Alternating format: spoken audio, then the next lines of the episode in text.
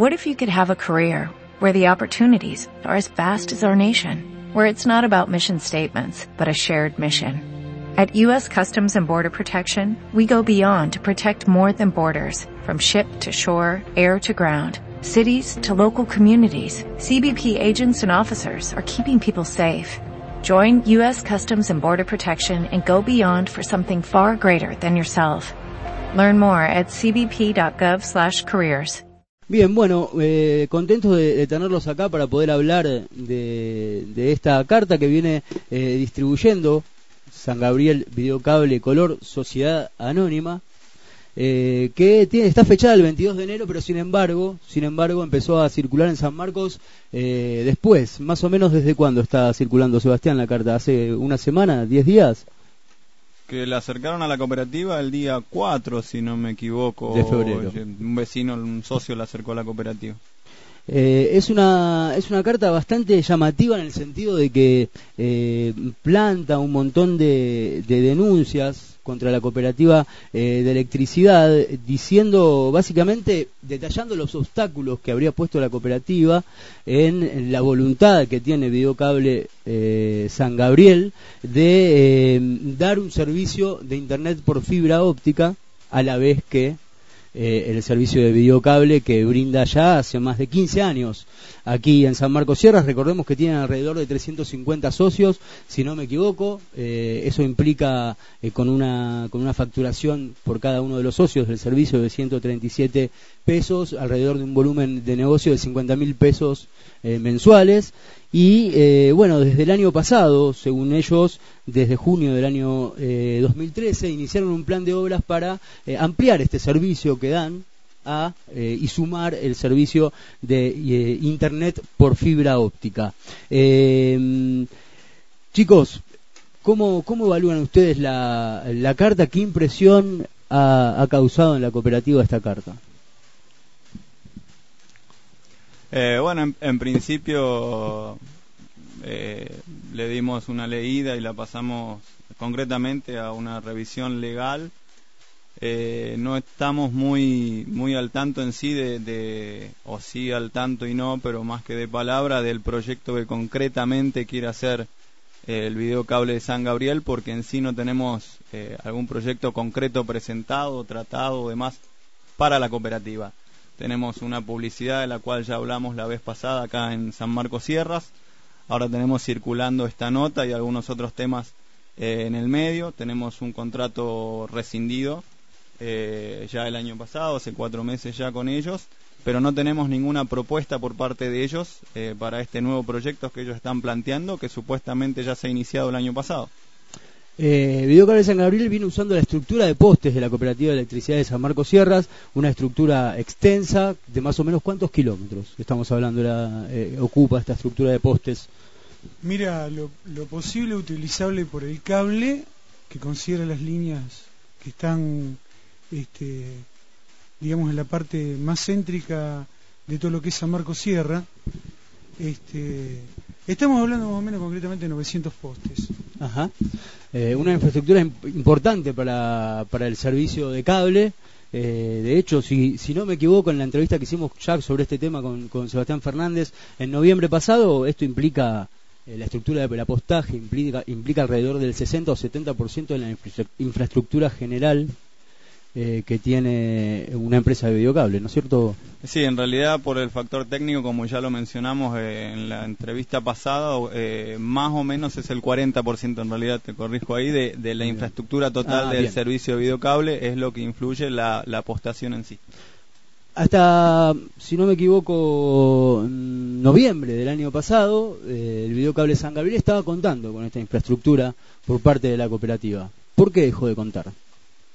En realidad no, no dejó de contar nunca, digamos, este, ustedes pueden ver que los cables siguen estando puestos sobre los postes, aunque, digamos, legalmente, si se rescinde un contrato y no hay voluntad por la parte interesada de renovarlo, que de hecho es así porque no tenemos ninguna propuesta, ningún acercamiento, más que este tipo de documentación así escrita, este, eh, los postes siguen estando en el mismo lugar, los cables en el mismo lugar, por más que nosotros hayamos tenido la, digamos, la salvedad de que se discutió en un momento cuando no se llegaba a un acuerdo con el contrato porque no, no vinieron más, eh, la situación de, de Perdón, ahí está bien. Sí, ahí está bien eh, la cooperativa tiene toda la facultad de, de, retirar los cables si quiere, pero... Por una cuestión de que no han actualizado el contrato.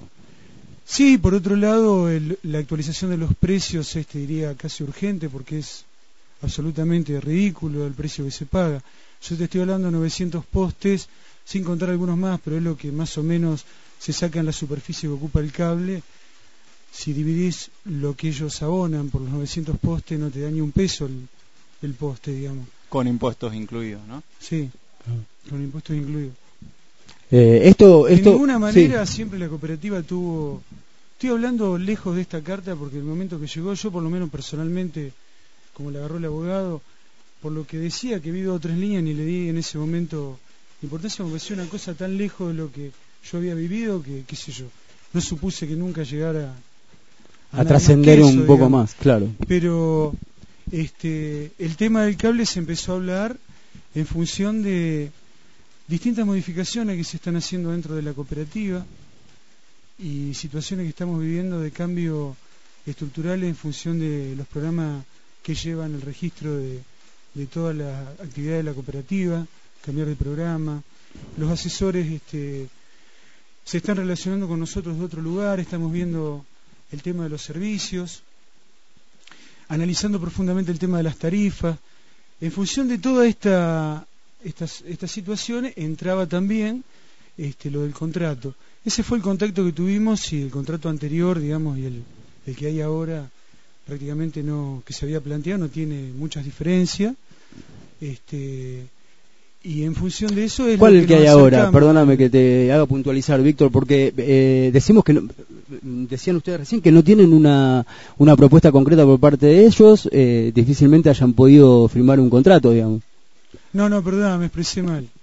Nosotros teníamos una, una intención de que el contrato se volviera a firmar, ah, bien. que se volviera a rectificar eh, algunos puntos que ya quedaron obsoletos, digamos, y esa era la, la parte, digamos, que, que, que, nos tocó en este tiempo, digamos, de estos cambios que te estoy diciendo, pero en ningún momento es atacar ni a una empresa privada, ni vincular cualquier cambio con interrumpir ningún tipo de servicio. Esto te lo quiero aclarar porque en base a eso te digo no tenemos ninguna propuesta en concreto. Sí, en concreto la acusación. Sí. O sea, está claro. No hay propuesta. En concreto la acusación de la carta es que, que debido a que el nuevo servicio de Internet eh, significaría una competencia eh, importante para la cooperativa, supuestamente la cooperativa está boicoteando este servicio, eh, este nuevo servicio de Internet, cuando hasta eh, lo que vos estás planteando es que lo que planteó la cooperativa es la necesidad de actualizar un nuevo contrato de apostaje, de uso de postes, en función de unas nuevas necesidades de un servicio. ¿Me equivoco? Digo, ¿qué, qué, estructura de cables se necesita? Claro, eso va sumado a una situación, digamos, que nosotros estamos eh, implementando por ejemplo, nosotros tenemos uno de los puntos que dice ahí, no me quiero adelantar, pero dice algo de, la, de todo lo que es eh, que las líneas no están registradas o no sé cómo dice exactamente, no figuran como si las líneas o como si la cooperativa estuviera una irregularidad que, digamos, de alguna forma perjudicaría hasta la vida de la gente del pueblo, qué sé yo.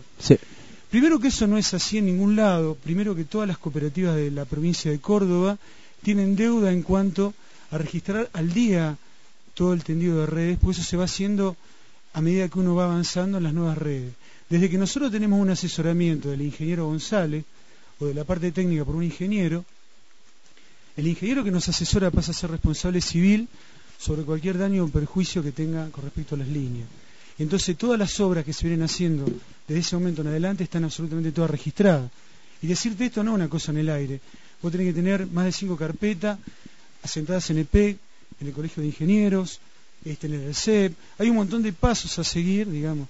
Desde que el ERCEP aparece, digamos, en la regulación de los servicios públicos, hay otros requisitos que son de poner al día con el ente de regulación de energía eh, todo lo que sean las redes eléctricas de todas las empresas distribuidoras. Es ahí que nosotros tomamos conocimiento de eso porque mandan una, una notificación y este, se evalúa la posibilidad de hacerlo que los costos son tan altos que generalmente se hacen un plan de, obra para hacer eso. Claro. Pero ese punto, por ejemplo, es básico cuando nosotros estamos, eh, digamos, por empezar a poner al día la parte que falta de los planos, vos necesitas declarar todo lo que tenés sobre un poste, sobre cada poste individualmente. Claro. Los de medio de baja tensión, que son dos cosas distintas, Claro. pero son de energía los dos. En ese punto entra este, que dentro del contrato hay que también regular todo lo que antes se venía haciendo una vista gorda, no se le da importancia, como algo que también hay que incluir dentro de la importancia que tiene el servicio de la cooperativa. O sea, Está es una renovación de la forma de ver cómo ponemos al día todos los servicios. ¿Y, y sobre qué se, y se imaginan ustedes que se pueden estar basando ellos para decir que eh, no se encuentra aprobada la red eléctrica de propiedad de la cooperativa? ¿Por qué dicen esto, digamos? ¿Cómo, cómo una persona puede hacer una acusación tan, o una empresa en este caso, tan, tan grave, ¿no? Digo, eh, ¿esto es así? Y a lo mejor han interpretado mal el hecho de que nosotros en algunas asambleas hemos dicho que hay que hacer el relevamiento, digamos, para ver qué está dentro de lo de las normas y qué dentro de no, qué hay que cambiar, para hacer una planificación a futuro y declarar que, por ejemplo, no sé, hay dos postes de media tensión que todavía quedan con rienda, que están prohibidos. digamos. Claro. Ahora esta situación, digamos, no es individual de la cooperativa. Yo te diría que es parte de PEC y de todas las empresas Sí. distribuidoras Claro. que se tienen que poner al día con esa planificación de, de los trabajos para dejar las redes como marcan las nuevas normas. Bien. Ahora, ¿de dónde pudieron, haber- pudieron haber sacado eso? No tengo la menor idea, qué sé yo. pero Acá la carta dice que ellos consultando con los organismos públicos de control, según ellos, consultando con los organismos públicos de control, se encuentran con esta situación irregular en la que la cooperativa no tendría una red aprobada. Claro, y eso, bueno, eso es como si a mí se me ocurre decir, qué sé yo, que la radio esta, digamos, es dueña del grupo Clarín, ustedes nunca lo dijeron, no sé, una cosa así. Claro. No sé, no tiene ningún. eh, yo fundamento, no tengo conocimiento que hayamos tenido ninguna falta sobre este tema, no, Bien. para nada. Y no creo que le hayan dado esa información, este, esa información en forma oficial. Claro. Eh, El primer, el primer punto que, que aborda esta carta es, eh, bueno, habla de- del 15 de agosto de 2013 y eh, dice que, mm, que ellos solicitan presentarles las características técnicas y funcionales de, las obras en ejecución para prestar este nuevo servicio. Y que se basan, eh, empezaron a hacer esto para brindarle eh, el, el servicio a los vecinos de San Marcos Sierras debido a que ustedes habían solicitado meses anteriores que lo hagan que ellos se hagan cargo del servicio de internet debido a que eh, para la cooperativa el servicio actual de internet presentaba pérdidas. Esto es así Eh, no, Charlie, Alberto eh, habla, yo soy el secretario del Consejo y me interesa responderte porque esto ni más ni menos toca al Consejo de Administración en, en- en pleno, ¿no? Desde, mm, desde que empezamos a, a- sesionar, este Consejo está integrado por gente nueva que, ingresó después de la última asamblea y gente que permanece desde la gestión anterior desde que empezamos a, tratar em, puntualmente este tema de Internet, siempre supimos a dónde íbamos. O sea, sí eh, evaluábamos el hecho de, de cómo hacer, cómo optimizar el servicio para que no dé pérdidas, pero en todo momento, y esto figura en las actas, eh, manteníamos la misma línea porque es eh, básicamente el, el punto 2 de la ley 20.337 del cooperativismo. O sea, eh, todo el Consejo apunta siempre a mantener y a estar dentro de, de- de los lineamientos del cooperativismo. Y, y jamás eh, ni siquiera se pensó en, en tercerizarlo. Al menos me refiero al Consejo en su totalidad, ¿no? Tal vez Claro. alguna persona en forma aislada eh, entendió que no, no, no quedaba otro camino, y, pero bueno, el y haya Consejo- llegado a oídos de ellos esto pero digamos desde la cooperativa no hubo una propuesta formal No, no, no, no, no, no, no, Bien. lo más mínimo, no, para nada, un pedido de que se hagan cargo de- del No. servicio de internet jamás. Comprendo. Eh, bueno, chicos, eh, vamos a ir a un- una pequeña pausa musical porque el tema es engorroso, es largo. Eh, y sí, ahora vamos a volver para seguir enterándonos de, de cuáles son los planteos que hizo la empresa eh, de cable San Gabriel. Eh, recordemos que, les recordamos a los oyentes, estamos hablando con la gente de la cooperativa de electricidad aquí, estuvimos contactándonos, queriéndonos contactar con la sede de Villa María. Hoy fue nuestro último intento, después de tres, desde noviembre que empezamos aquí en la radio a tocar este tema y no, no había habido respuesta. Hoy finalmente obtuvimos una respuesta un poco más clara. Que es que la empresa no va a dar no va a dar ningún tipo de, nota a medios de comunicación y que incluso ayer la voz del interior se acercó a, la, sede local de San Marcos Sierras del videocable a pedir también un contacto y también lo habían denegado. Eh, bueno, lo cual llama, llama un poco la atención eh, en el sentido de, de, que ellos resaltan en la carta la importancia social y comunitaria que tiene brindar un buen servicio eh, de Internet en el pueblo, eh, quejándose de que no se lo están permitiendo.